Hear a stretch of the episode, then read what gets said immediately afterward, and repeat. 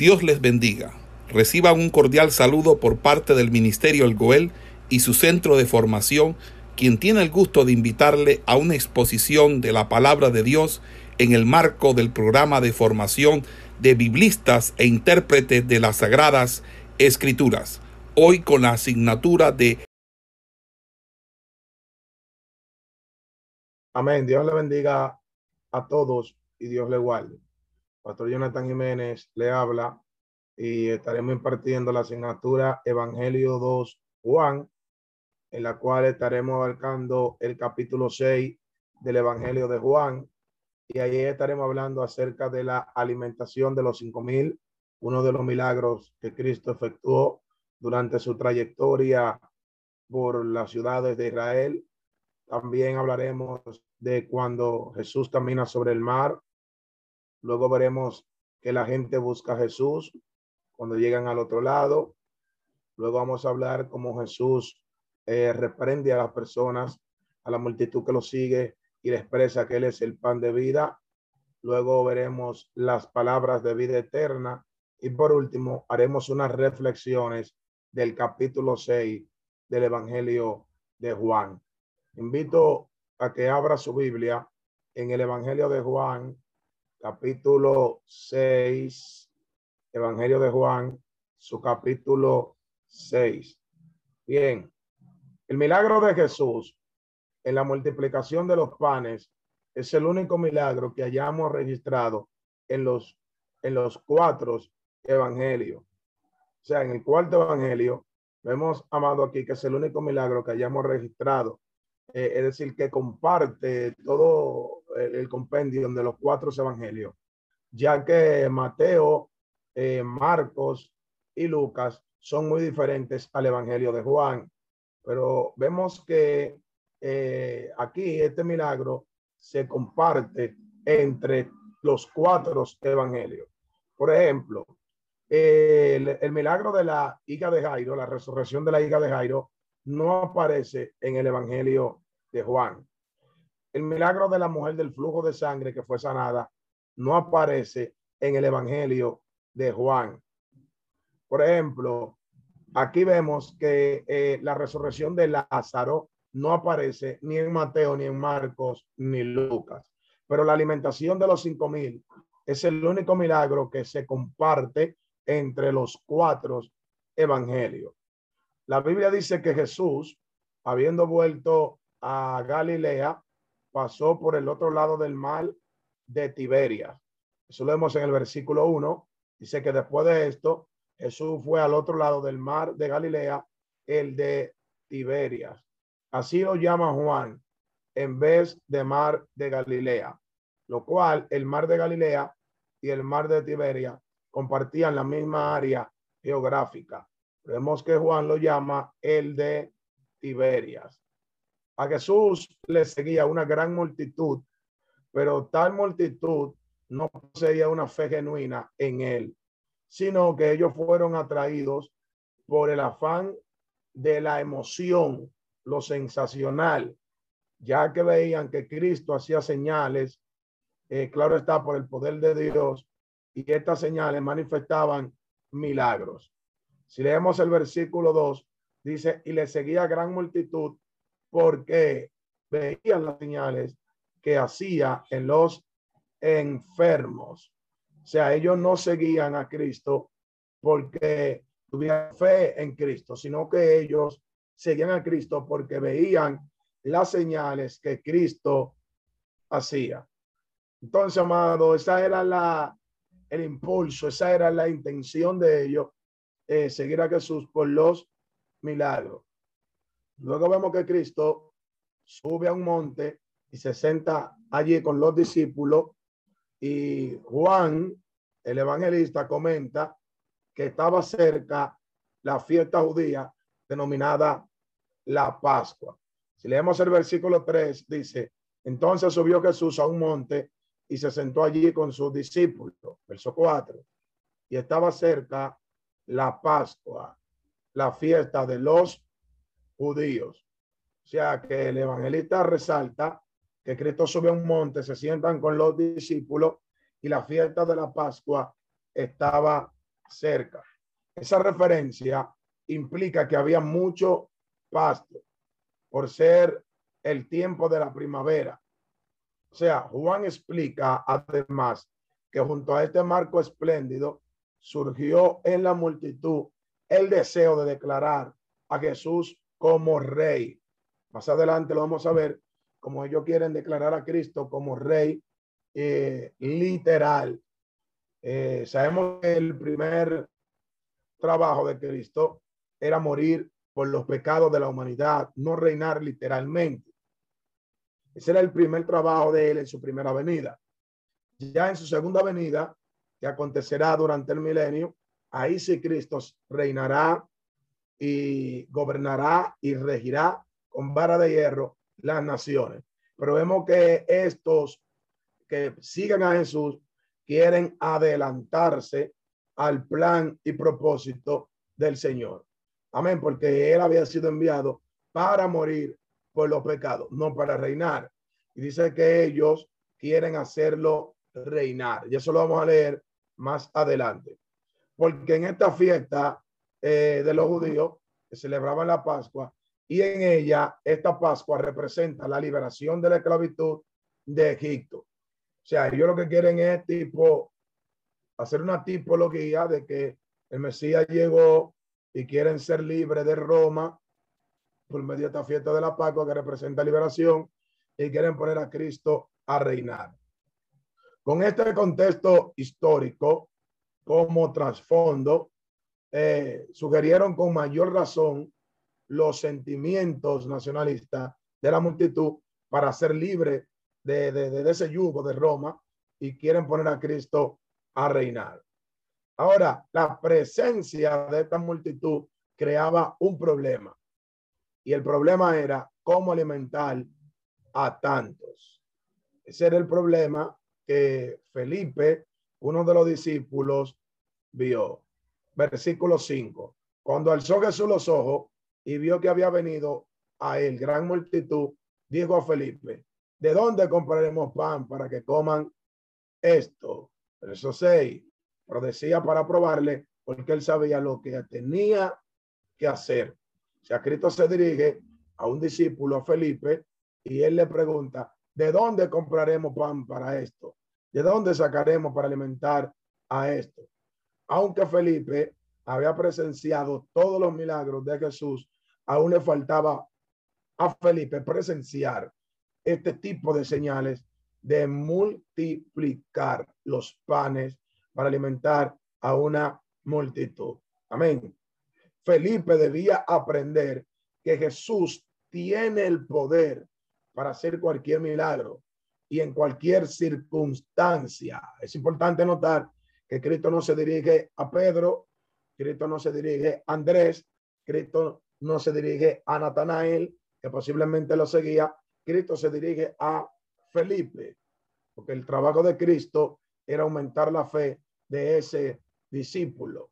El trabajo del Señor es aumentar la fe de cada uno de nosotros.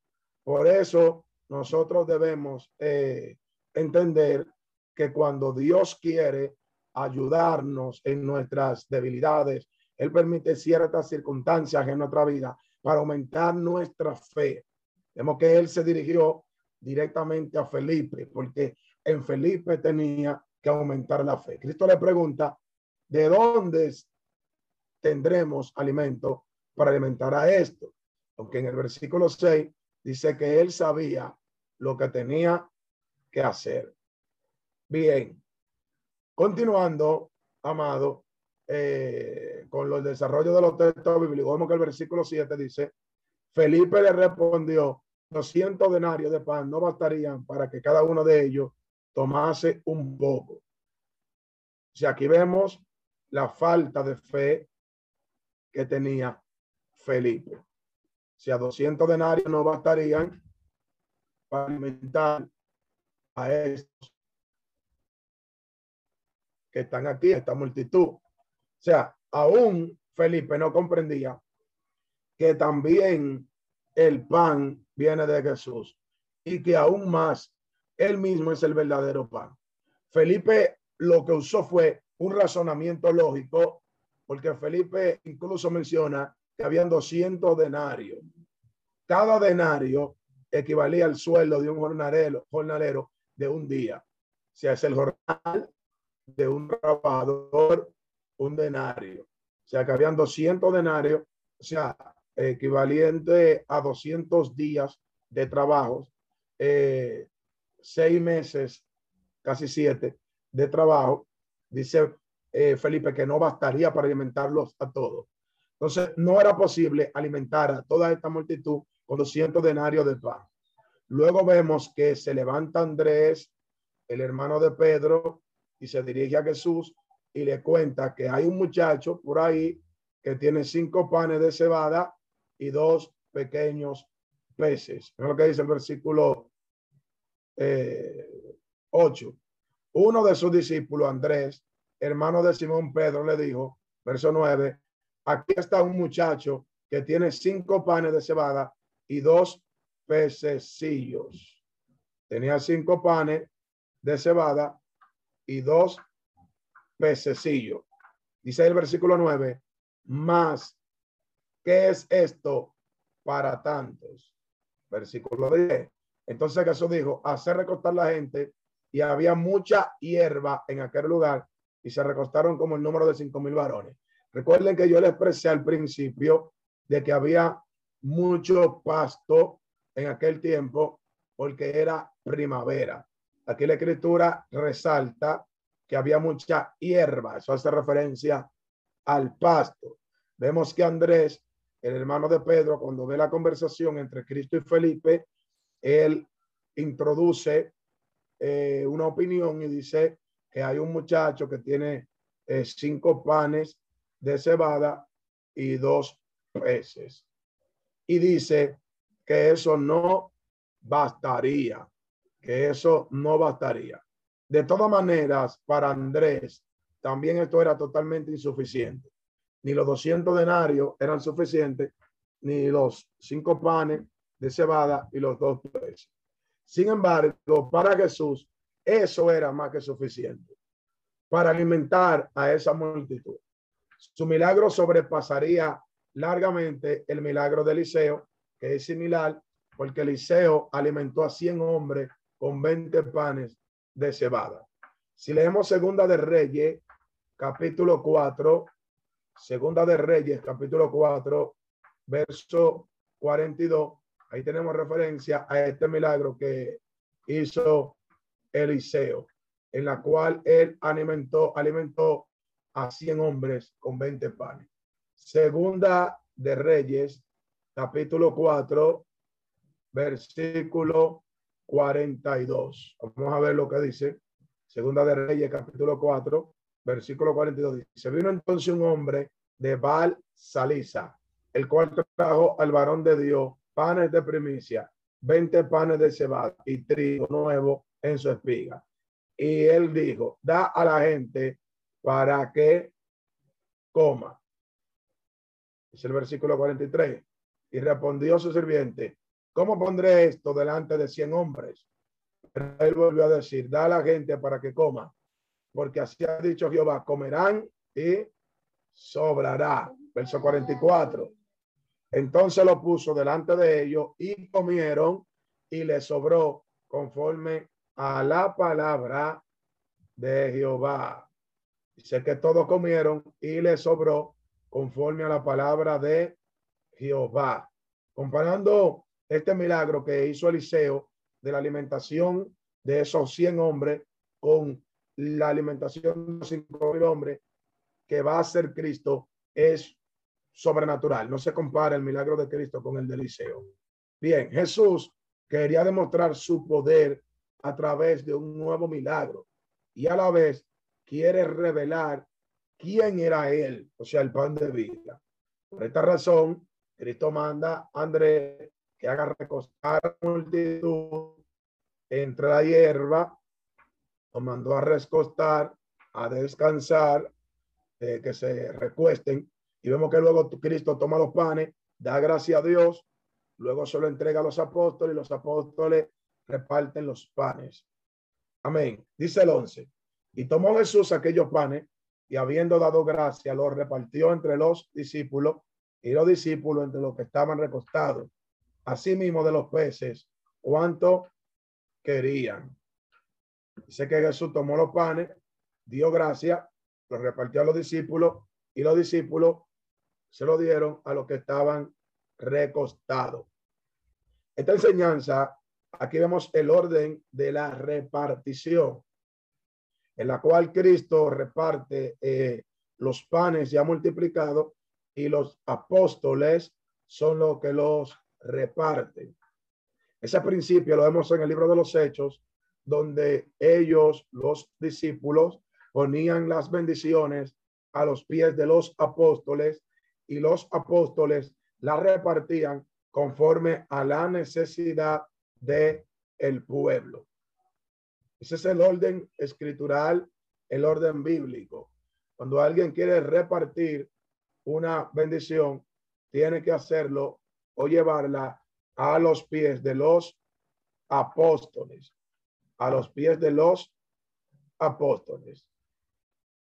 Bien, si leemos Hechos capítulo 4, verso 36, 37 dice, entonces José, a quien los apóstoles pusieron por sobrenombre Bernabé,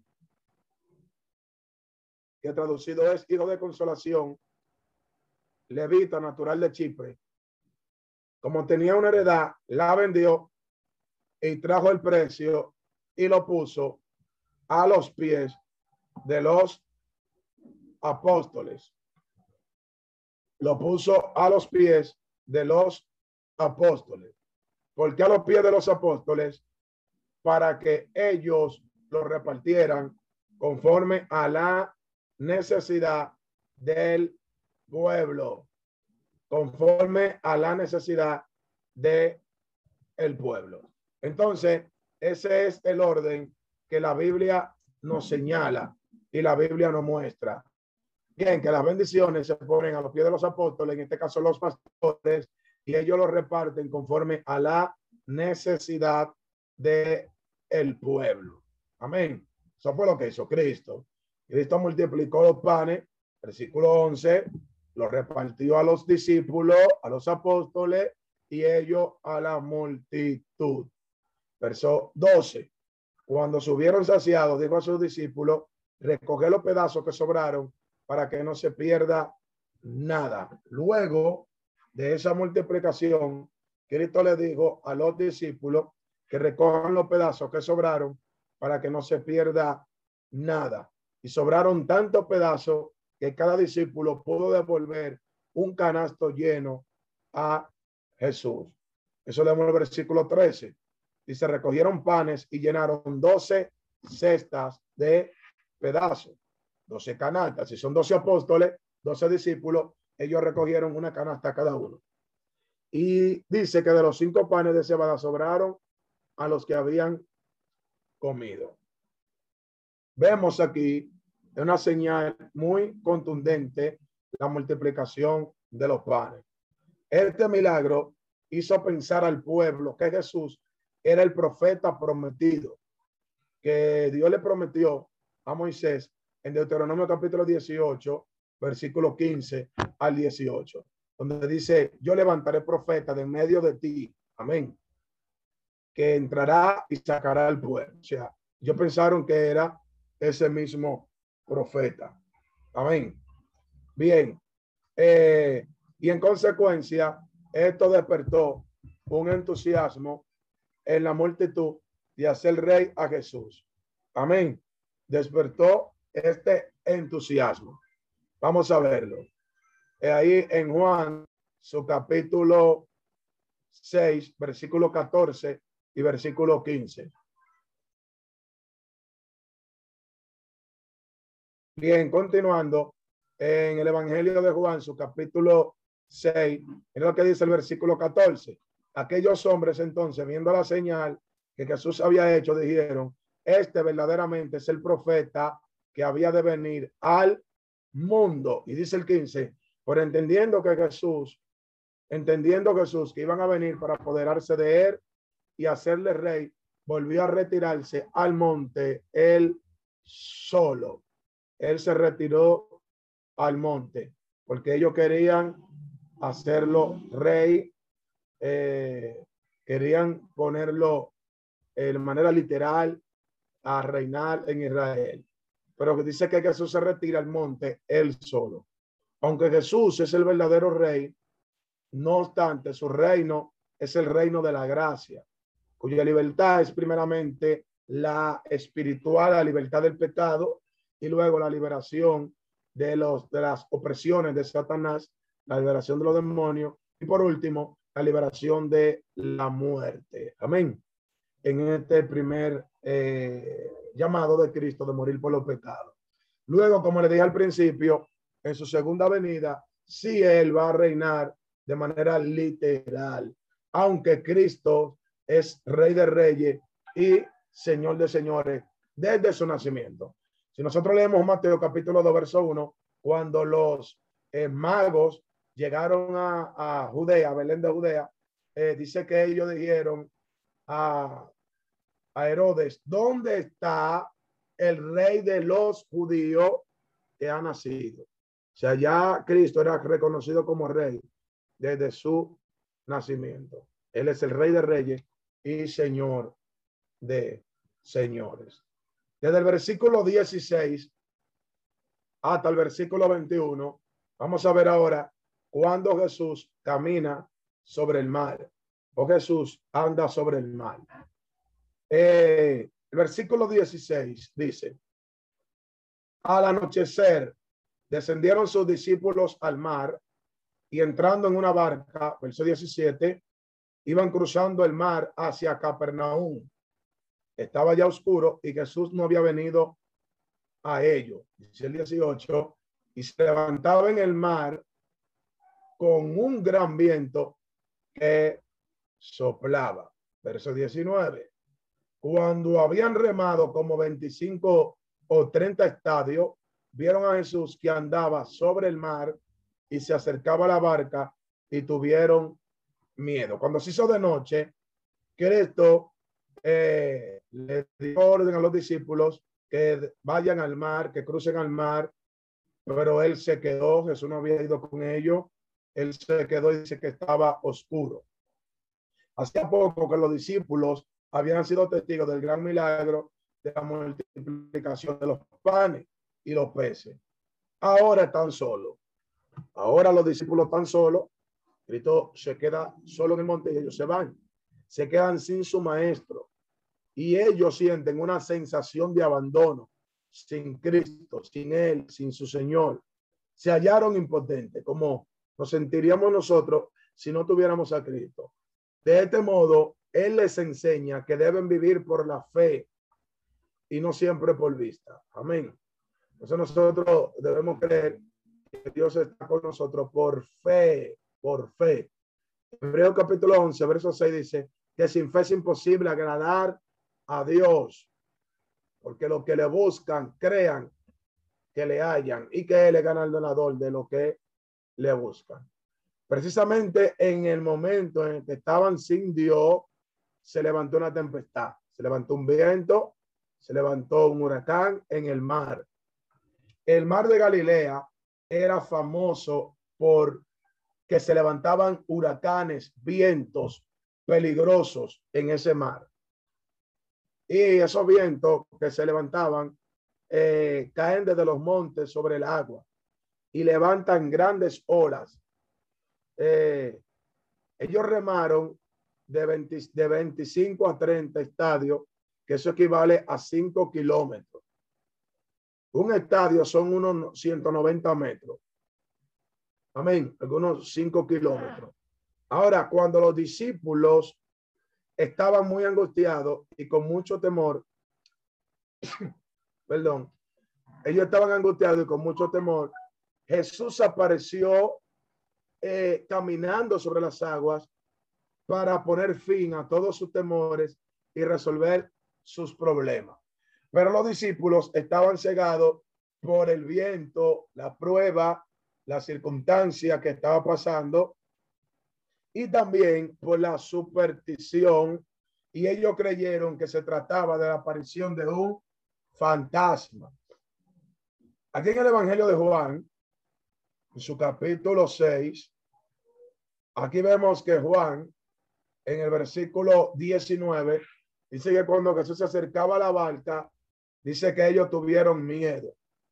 Pero Marcos, en su capítulo 6, verso 49, ahí enseña que ellos hacen referencia a que si era un fantasma. Vamos a ver Marcos capítulo 6, verso 49. Mire lo que resalta la escritura. Marcos capítulo 6, verso 49, que es una historia paralela a esta misma donde Jesús camina sobre el mar. Bien, dice el 46. Y después hubo despedido a la multitud y se fue al monte orar. Al venir la noche, la barca estaba en medio del mar y él solo en tierra. Versículo 48. Y viéndole remar con gran fatiga porque el viento le era contrario, cerca de la cuarta vigilia de la noche, vino a ellos caminando sobre el mar y quería adelantársele. Verso 49. Viéndole ellos andar sobre el mar, pensaron que era un fantasma. Había una superstición que arropaba a los discípulos de ese tiempo de que los fantasmas existían y compararon a Cristo con un fantasma, los eh, apóstoles. Pero vemos que Cristo claramente le dice, yo soy. Si leemos capítulo 6 de Juan, versículo 20, dice, más Cristo le dijo, yo soy, no temáis. Y el versículo 21 dicen, ellos entonces con gusto le recibieron en la barca, la cual llegó enseguida a la tierra a donde iban. Aquí Juan nos resalta eh, la experiencia del apóstol Pedro cuando él camina sobre las aguas. Pero aquí Juan lo que quiere resaltar es la divinidad de Jesús. Amén. El yo soy. Es importante notar que esta expresión yo soy amén, revela a Jesús como el Dios de Israel y lo vemos en varias partes del Evangelio de Juan. Juan capítulo 4, verso 26, Juan capítulo 6, verso 51, Juan capítulo 8, verso 12, Juan capítulo 10, verso 11, Juan capítulo 11, verso 25, Juan capítulo 14, eh, versículo 6, Juan capítulo 15, versículo 1, Juan capítulo 18, versículo 5 al 6. O sea, todas estas partes, Cristo hace referencia al yo soy del Antiguo Testamento que se le reveló a Moisés en Éxodo capítulo 3, verso 14, quien hace desaparecer el temor a través de su presencia.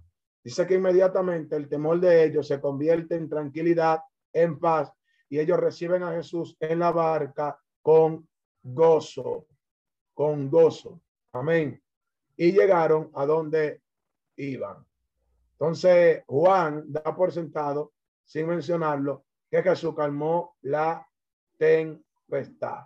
Aunque Juan no lo mencione, Jesús calmó la tempestad que ellos tenían.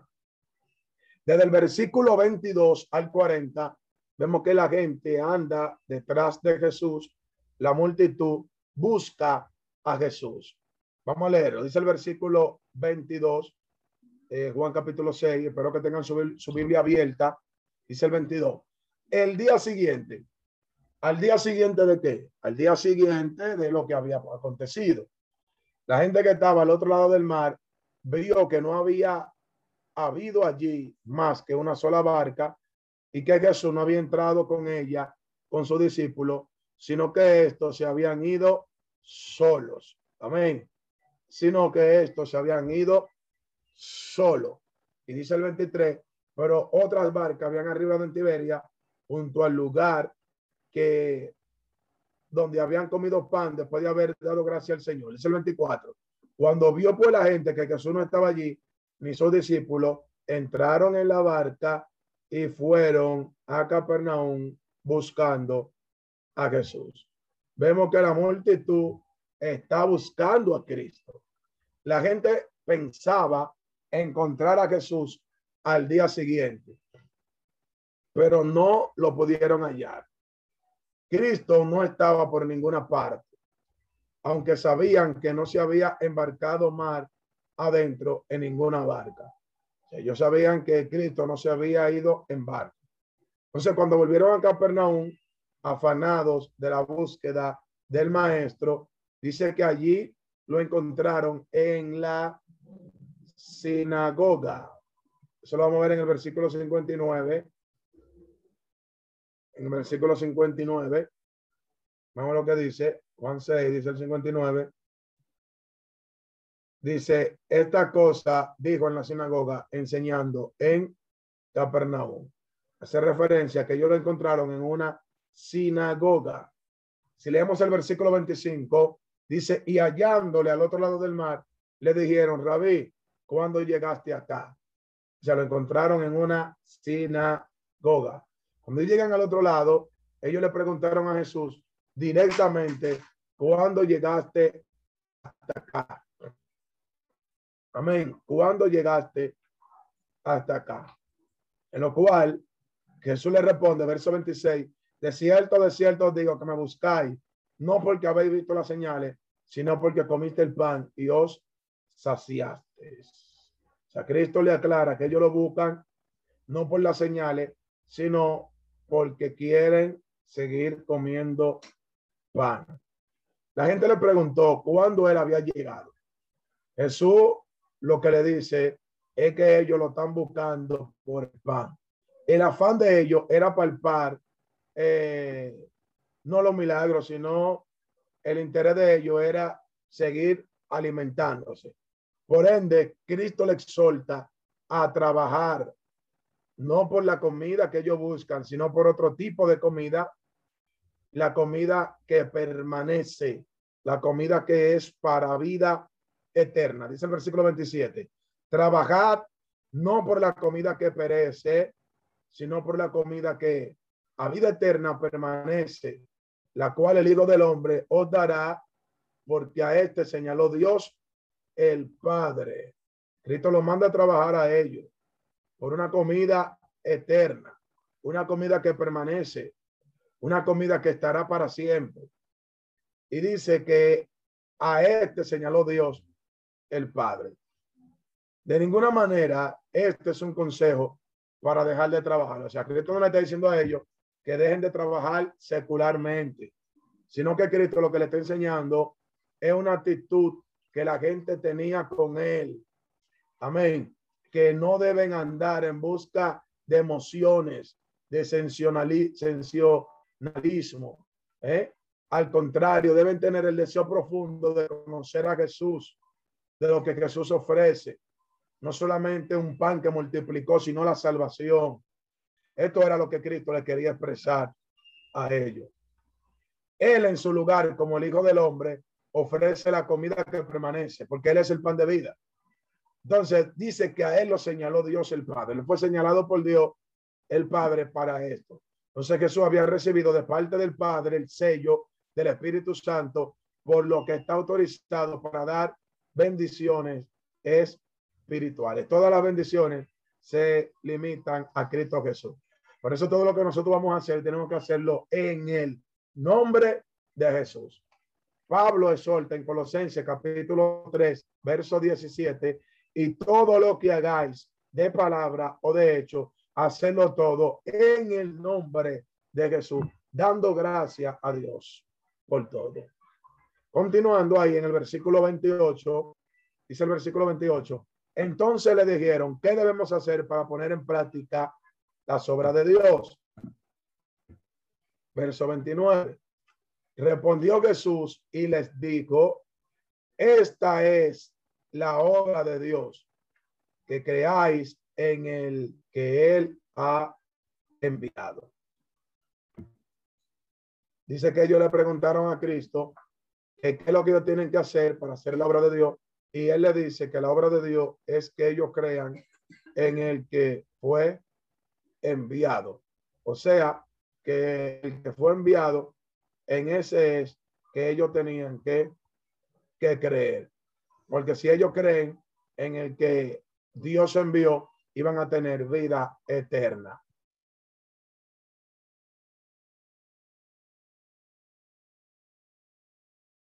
Bien, hay que creer en el que Dios envió. Esa era la comida que ellos tenían que tomar y por eso era que ellos tenían que trabajar. Este tipo de trabajo era que se refería. La gente formula dos preguntas. En primer lugar, o primera pregunta, ¿qué debemos hacer para poner en práctica las obras de Dios? Es la primera pregunta que ellos formulan. La respuesta inesperada se debe a creer en Jesús, pues el Padre lo había enviado. Ahora ellos hacen una segunda pregunta, que la vemos en el versículo 30. Le dijeron entonces, ¿qué señal pues haces tú para que veamos y te creamos? ¿Qué obra haces? Versículo 31. Nuestros padres comieron el maná en el desierto, como está escrito, pan del cielo les dio a comer. Versículo 32, vemos la respuesta de Cristo. Jesús le dijo, de cierto, de cierto os digo, no os dio Moisés el pan del cielo, mas mi Padre os da el verdadero pan del cielo. Verso 33, porque el pan de Dios es aquel que descendió del cielo y da vida al mundo. O sea, ellos le hacen la segunda pregunta. Y la segunda pregunta es, ¿qué señal tú nos muestras para que creamos? ¿Qué obra tú haces? O sea, ellos querían que Cristo le mostrara su identidad por medio de las señales. Y le dijeron que si él es más que Moisés, para hacer cosas mayores que la que Moisés hizo. Por ejemplo, cuando Moisés estaba en el desierto, Éxodo capítulo 16, ellos tenían hambre y Moisés clamó a Dios y Dios hizo llover maná del cielo. Y el maná era un símbolo o un tipo del verdadero pan que era Cristo que había venido. La Biblia enseña en Colosenses capítulo 2, versículo 15, que, que Cristo era sombra, eh, o todo lo que había en el Antiguo Testamento era sombra del que había de venir, o sea, Cristo, del 15 al 17. Colosenses capítulo 2, del 15 al 17. Dice que todo lo que había en la antigüedad era sombra de lo que había de venir, o sea, símbolo, o sea, Cristo era el verdadero pan, el verdadero maná. Aparentemente la gente aún no entiende que Jesús es el pan de Dios y ellos le piden este pan a Jesús. Vemos que luego ellos le dicen, Señor, danos este pan siempre. Eso está en el versículo 34. Versículo 34 dice, Señor, danos siempre este pan. Verso 35. Jesús le dijo, yo soy el pan de vida, el que a mí viene nunca tendrá hambre y el que en mí cree no tendrá sed jamás. Verso 36. Más os he dicho que aunque me habéis visto, no creéis. Ellos habían visto a Jesús, pero no creían en Cristo. O no lo habían recibido. Bien. Entonces, ahora enfáticamente Jesús le dice que Él es el Padre. Y lo que Jesús está ofreciendo es tan bueno que aquellas personas que creen en Él nunca tendrán hambre ni sed. Entonces, la fe es precisamente la condición que necesita una persona para recibir el pan de vida, el maná, el pan de cielo, el pan de Dios. Que este pan es Cristo Jesús. Pero por otro lado, lo que justamente le falta a esta multitud es fe. Porque Cristo dice, aunque lo están viendo, no creen. A causa de la incredulidad que hay en la multitud, no han recibido la vida eterna. Y esto es porque no han recibido al que es el pan de vida, al verdadero maná, al verdadero pan, que es Jesucristo. Dios no es culpable de que los hombres tengan incredulidad, de que tengan falta de fe. Al contrario, el deseo de Dios es salvar a la humanidad y que nadie se pierda. Amén. La gente que le ha sido dada eh, por el Padre vendrá a él, dice Cristo, que a él van a venir lo que el Padre le da. Y aquellos van a recibir salvación y vida eterna a través de la resurrección. Y esto no solamente voluntad de él, sino voluntad del Padre también. Si leemos el versículo 39, dice, y esta es la voluntad del Padre, el que me envió, que todo lo que me diere no pierda yo nada, sino que lo resucite en el día postrero. O sea, Cristo dice que el Padre de lo que le dio no va a perder nada y expresa que lo va a resucitar en el día postrero. Dice el versículo 40, Juan 6, 40, y esta es la voluntad del que me ha enviado, que todo aquel que ve al Hijo y cree en él tenga vida eterna y yo lo resucitaré en el día postrero. Vuelve y repite que lo va a resucitar en el día postrero, haciendo referencia de que habrá vida.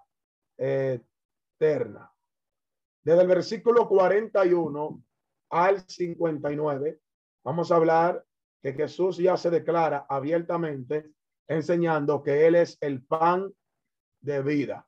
Desde el 41 al 59. Dice el 41, murmuraban entonces de él los judíos porque había dicho, yo soy el pan que descendió del cielo. O sea, cuando Cristo dijo que él era el pan que descendió del cielo, hubo una murmuración entre los judíos. Ellos comenzaron a murmurar, ellos comenzaron a hablar mal de Cristo. Amén. Lo cual eh, notamos la reacción de Cristo que los reprende, versículo 42 y 43. Cristo le dice, no murmuréis entre vosotros, no murmuréis entre vosotros. La multitud se opone a la palabra de Jesús. Para ellos son declaraciones eh, pretenciosas. Ellos decían, ¿cómo podía decir este que es el pan del cielo? Jesús responde que es imposible conocerle tal como es si el Padre no obra en el corazón de los hombres con su poder para traerle a Él. O sea que nosotros necesitamos, eh, así como lo han dicho los profetas, entregarnos completamente al Padre, acercarnos a Él. Los profetas siempre dicen en el Antiguo Testamento, acercaos pues a Dios y Él se acercará a vosotros. Entonces, amado, solo el Padre influye en la decisión de venir a Cristo. Vemos que en el versículo 44 al 46, Cristo revela esto. Dice el 44, ninguno puede venir a mí si el Padre que me envió no le trajere y yo le resucitaré en el día postrero. Dice el 46, no que alguno haya visto al Padre, sino aquel que vino de Dios, este ha visto al Padre. O sea, Cristo dice que si nosotros venimos a Él, es porque el Padre nos ha traído a Él. Nosotros podemos conocer a Jesús por el Padre, por revelación. Es lo que le dijo Cristo a Pedro, Mateo capítulo 16. Mateo capítulo 16.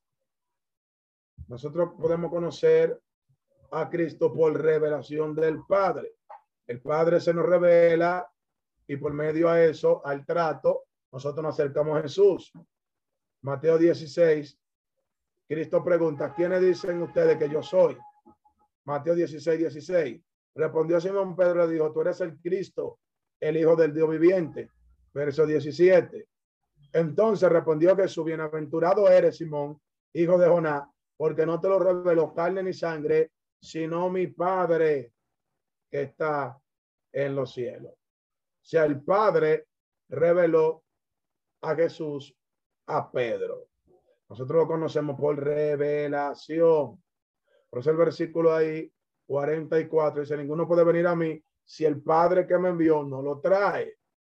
El versículo 46 dice, no que alguno haya visto al Padre, sino aquel que vino de Dios, este ha visto al Padre. O sea, porque Cristo es la imagen del Dios invisible. Colosenses capítulo 1, verso 15, dice, Él es el primogénito de toda creación, la imagen del Dios invisible. Él, él es el que lo ha dado a conocer. Evangelio de Juan, capítulo 1, verso 18, dice, a Dios nadie le vio jamás, sino el unigénito Hijo de Dios, Él lo ha dado a conocer. Primera de Timoteo, capítulo 6, verso 16, dice que a Dios nadie lo ha visto, ni ninguno de los hombres lo ha visto jamás, ni le verá jamás. O sea que nadie ha visto al Padre, es lo que enseña aquí Juan, eh, pero el Hijo de Dios lo ha dado a conocer. El versículo 47 7 y 48 dice el 47. De cierto, de cierto os digo, el que cree en mí tiene vida eterna. Y dice el 48, yo soy el pan de vida. Aquí Cristo declara que Él es el pan de vida eterna. Vemos que ahí en los versículos del 47 al 51, Jesús repite que Él es el único dador de la vida. Jesús es el único dador de la vida eterna y que Jesús es superior a Moisés. Se repite varias veces. Vamos a verlo. Versículo 47. De cierto, de cierto os digo, el que cree en mí tiene vida eterna. Versículo 51. Yo soy el pan vivo que descendió del cielo. Y si alguno comiere este pan, vivirá para siempre. ¿Mm? Vivirá para siempre. El pan que yo daré, que es mi carne, yo lo daré para que tengan vida en el mundo. Amén. Sabemos que Cristo hace referencia varias veces aquí que es para que tengan vida. Mira lo que dice el 49. Vuestros padres comieron el pan en el desierto, el maná, y murieron.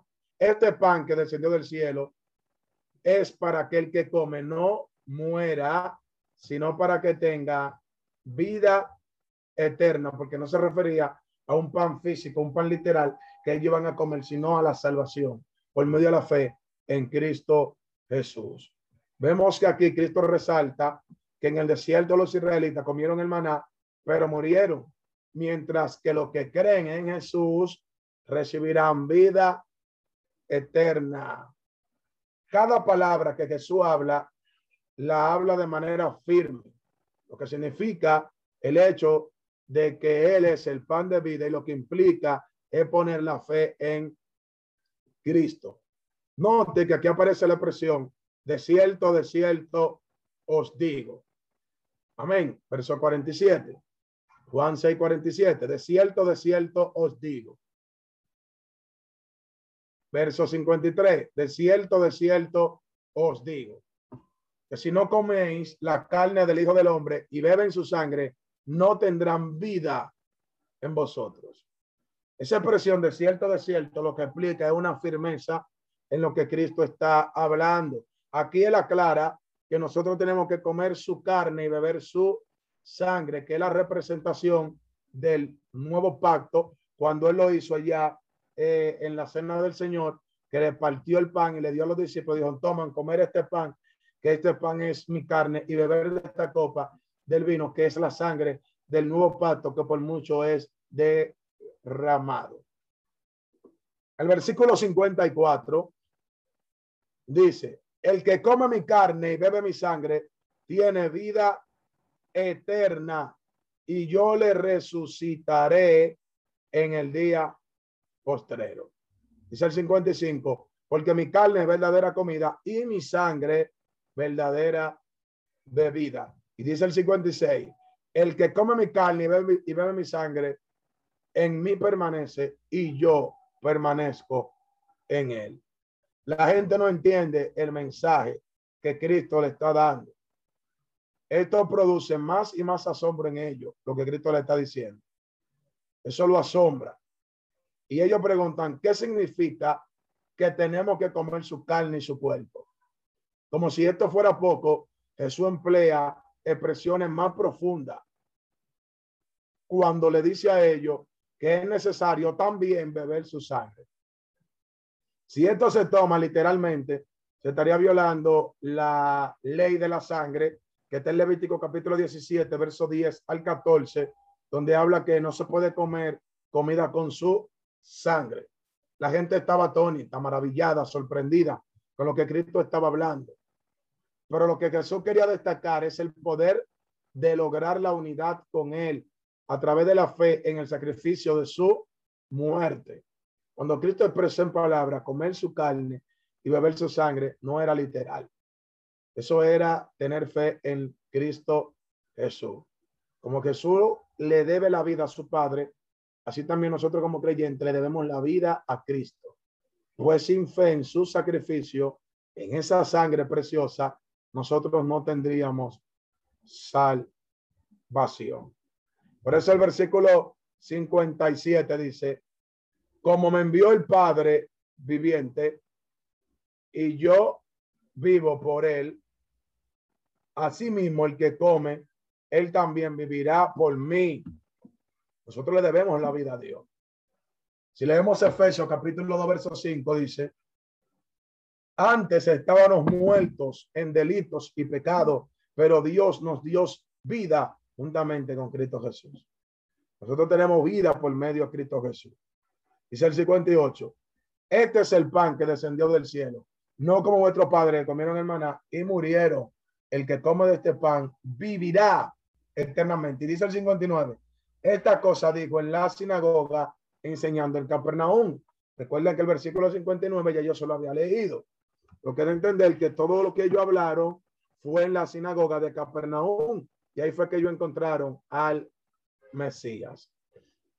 Desde el versículo 60 al 71, para terminar ya el capítulo 6 de Juan, del 60 al 71, eh, veremos las palabras de vida eterna. Dice el versículo 60. Al oírlas, muchos de sus discípulos dijeron, dura es esta palabra, ¿quién la puede oír?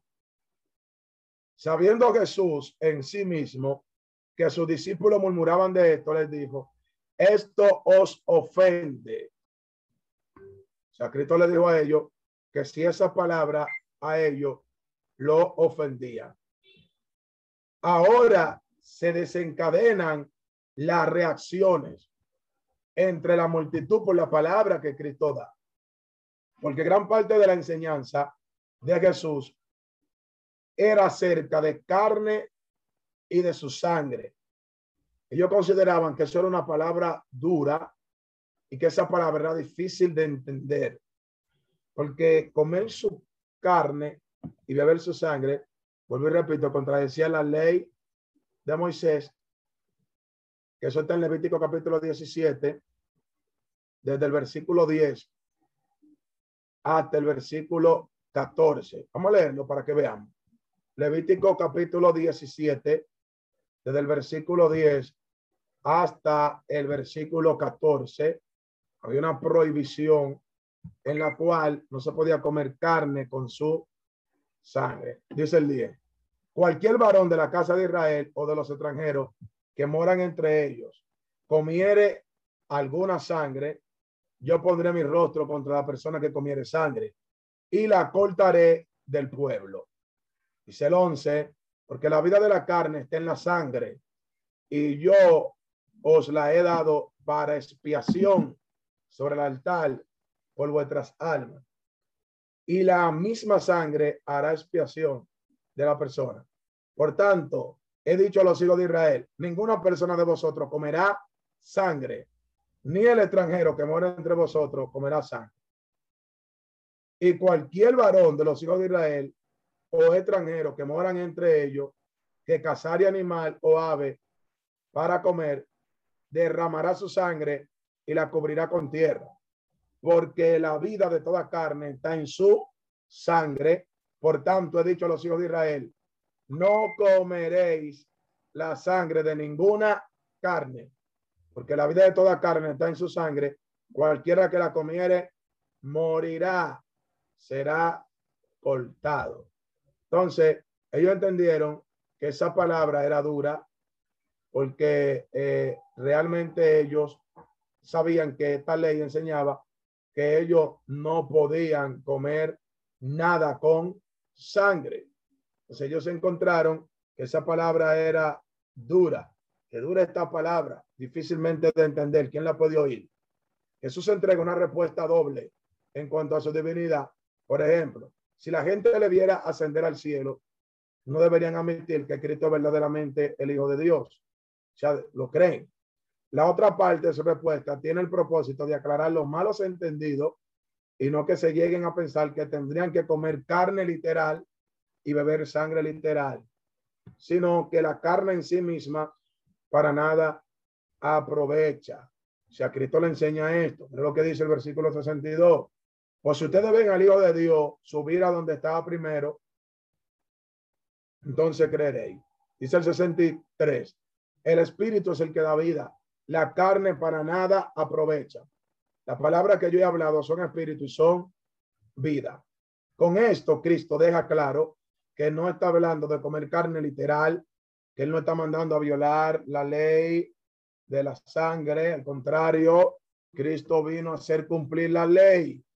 Mateo 5, 17, Cristo dice, no penséis que yo he venido a abrogar la ley, sino yo he venido para hacerla cumplir. Mateo 5, 17. Cristo le desenfoca a ello, que está hablando de violar la ley de, de, de, de los judíos, de comer sangre, no. Por eso dice, la carne para nada aprovecha, pero el espíritu es el que da vida. Verso 64 dice, por hay algunos de vosotros que no creen, porque Jesús sabía desde el principio quiénes eran los que no creían y quién le había de entregar. Cristo sabía quién le había de entregar, que era Judas. No todos creen. Amén. No todos creen, aceptan la, la palabra de Cristo pues por sí mismo ellos no pueden creer. Porque para creer, para creer, es necesario la obra del Padre en el corazón de los seres humanos. Jesús sabe quiénes van a creer y quiénes lo rechazan y quién lo iba a entregar. Hablando de Judas Iscariote, uno, uno de los discípulos que lo había entregado. Y por esa razón ofrece a su propio discípulo la oportunidad de irse y de ahí sus palabras. ¿Quiere acaso iros también? ¿Quieren irse también? Vamos a verlo. Versículo 66. Desde entonces muchos de sus discípulos volvieron atrás y ya no andaban con él. Verso 67. Digo entonces que solo 12. ¿Quieren acaso iros también vosotros? Porque Cristo ya sabía que lo que se iban no eran dados por el Padre, lo que se iban no eran dados por el Padre. Y al ello ver esto, Cristo le da a sus discípulos que si se quieren ir, también. Lo cual, Simón Pedro responde, ¿a quién iremos? Verso 68. Solamente tú tienes palabra de vida. Esta pregunta que Cristo le hace a ellos, eh, si se quieren ir también, es hecha con la intención de arrancar la influencia de duda que es posible que los discípulos hayan, hayan adoptado por medio de lo que se habían ido. Y vemos que rápidamente Pedro le responde, ¿a dónde iré? ¿O a quién iremos? Solo tú tienes palabra de vida. Pedro habló por todos. Pues si hubiera sido él solo, él dice, ¿a quién iré? Pero Pedro dice, ¿a quién iremos? Él habló por todo, verso 68. Tú solamente tienes palabra de vida. Él habló por todos ellos. Pedro fue el vocero de los apóstoles. Amén. La confesión. Y esto demuestra claramente que él pertenece a aquellos que fueron enseñados por el Padre mismo. Y nosotros debemos hacer notar que Judas Iscariote también se une a esta confesión, el que le había entregado. Pues de otra manera se hubiera alejado como lo que hicieron los demás. Judas no se alejó, Judas se quedó ahí, él participó en reconocer que Cristo tenía palabra de vida. En cuanto al fin de Judas, nosotros podríamos pensar si verdaderamente él hizo suya esta confesión de su fe. Bueno, el versículo 69 dice, y nosotros hemos creído, ahí se incluye Judicariote, y conocemos que tú eres el Cristo, el Hijo del Dios viviente. Todos lo confesaron. Lucas 12:8 dice que el que le confesare delante de los hombres, Dios le confesará delante de los ángeles de Dios. Hay que confesar. El 70, Cristo dice, no he cogido yo a vosotros los doce y uno de vosotros es diablo.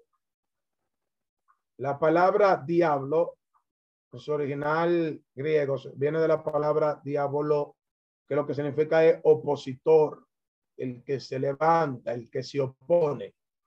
Entonces Cristo dice que había uno que lo, lo iba a oponer, se iba a oponer, se iba a levantar contra él. Y el versículo 71 dice, y hablaba de Judas Iscariote, hijo de Simón, pues este era el que lo iba a entregar y era uno de los doce. La palabra escogido en el versículo 70 apunta a elección de los discípulos como discípulos, como apóstoles, y no a la elección para gloria eterna. Ellos fueron elegidos como apóstoles, no fueron elegidos para salvación. Recuerden que Judas se pierde cuando se ahorca. Fueron escogidos. Amén. Ahora Mateo 22, 11 dice, muchos son los llamados y pocos son los escogidos.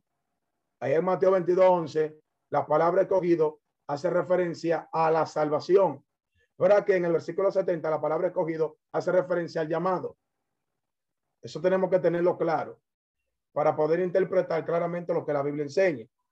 Entonces Jesús sabía exactamente lo que sucedería y cómo la gente en su incredulidad lo iban a rechazar. Y Jesús soportó todo esto y él vino para condenar al mundo, no para condenar al mundo, perdón, sino que vino para salvarlo. Aquí terminamos el capítulo 6 del Evangelio de Juan. Haciendo unas cuantas reflexiones, vamos a hacer unas reflexiones de este Evangelio de Juan. Lo primero que podemos ver, o la primera reflexión que podemos tener, es que los milagros de Jesús no buscan llamar la atención hacia la emoción, el sensacionalismo, sensacionalismo de los hombres, sino que los milagros deben apuntar a tener fe en Cristo. Amén. Si nosotros como eh, eh, ministros hacemos milagros, no es para emocionar, no es para traer sensacionalismo a la multitud, sino para que se acerquen a Jesús, para que busquen a Jesús. Esa es la primera reflexión que podemos ver. Amén. Los milagros sirven para llevar a la gente a Jesús, no para emocionar. En el Evangelio de Juan, los milagros no solo apuntan al reino de Dios como el Evangelio sinótico, sino que revelan la imagen del Dios verdadero. Amén. Pero la gente, amado, lo malinterpreta. La segunda enseñanza que tenemos aquí es que por, muy, por más grande que sea la angustia, Jesús está presente y revela su poder de salvación hacia nosotros. Porque miren cómo estaban los discípulos en el mar eh, sin Cristo, angustiado, y Cristo se apareció en el momento preciso y Cristo le dijo, yo soy, no teman. Muchas veces nosotros como creyentes nos vemos en momentos de aflicción, momentos profundos de, de angustia, momentos difíciles, de desaliento. Y esto produce en nosotros una desesperación y en algunos casos incredulidad. Pero nosotros debemos seguir a Jesús. Es la de los discípulos en medio del problema. Otra reflexión que tenemos, amado, en este estudio es que aunque los hombres sean incrédulos y vean los milagros, eh, nunca descubrirán el significado real de Jesús. Es que la incredulidad es una oposición para que no lleguemos a Cristo Jesús. Tenemos que quitar la duda para poder acercarnos a Cristo Jesús. Tenemos que acudir a Jesús con fe, creyendo en Él, en sus milagros, en sus prodigios, en sus señales, sin duda. Amén. Por eso cuando Cristo fue a sanar al hijo de, de un, un hombre, en Mateo 17, dice que Dios descendió del monte después de la transfiguración, eh, por los versículos 14 en adelante, hasta el 21. Dice que los discípulos no podían echar fuera el espíritu, el demonio. Cuando Cristo llegó, Cristo le dijo, ¿hasta cuándo estaré con vosotros? ¿Hasta cuándo soportar la generación incrédula? Y el Padre le dice, ayúdame con mi incredulidad, porque era incrédulo. La incredulidad limita los milagros del Señor y las proezas. Otra reflexión que nosotros vemos en este estudio es que siempre es necesario saber el motivo por qué la gente busca a Jesús. Porque hay un grupo de personas que seguía a Cristo no por las señales, no porque Cristo lo iba a salvar, sino porque querían saciarse del pan. Querían saciarse. ¿Y qué le dijo Cristo? Que trabajen por la comida que permanece para siempre, no por una comida que perece. Amén. Sino por una comida que permanece para siempre. Amén. Otra reflexión que nosotros tenemos en esta grandísima enseñanza y poderosa enseñanza es que el hombre solo se une a Dios por medio de la fe en Cristo Jesús y el Padre es que pone en su corazón ese toque. Amén. Porque vemos que Jesús le expresó que los que vienen a él son dados del Padre. Amén. Gloria al nombre del Señor. Dios le bendiga y Dios le guarde a todos. Hemos terminado por el día de hoy esta clase. Amén. Puede parar la grabación, mi hermana Berli. Dios le bendiga a todos.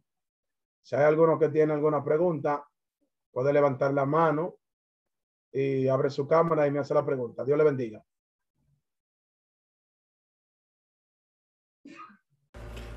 Esperamos que este estudio haya sido de bendición para su vida y ministerio. A Dios sea la gloria. Este es el Ministerio El Goel, vidas transformadas para cumplir el propósito de Dios.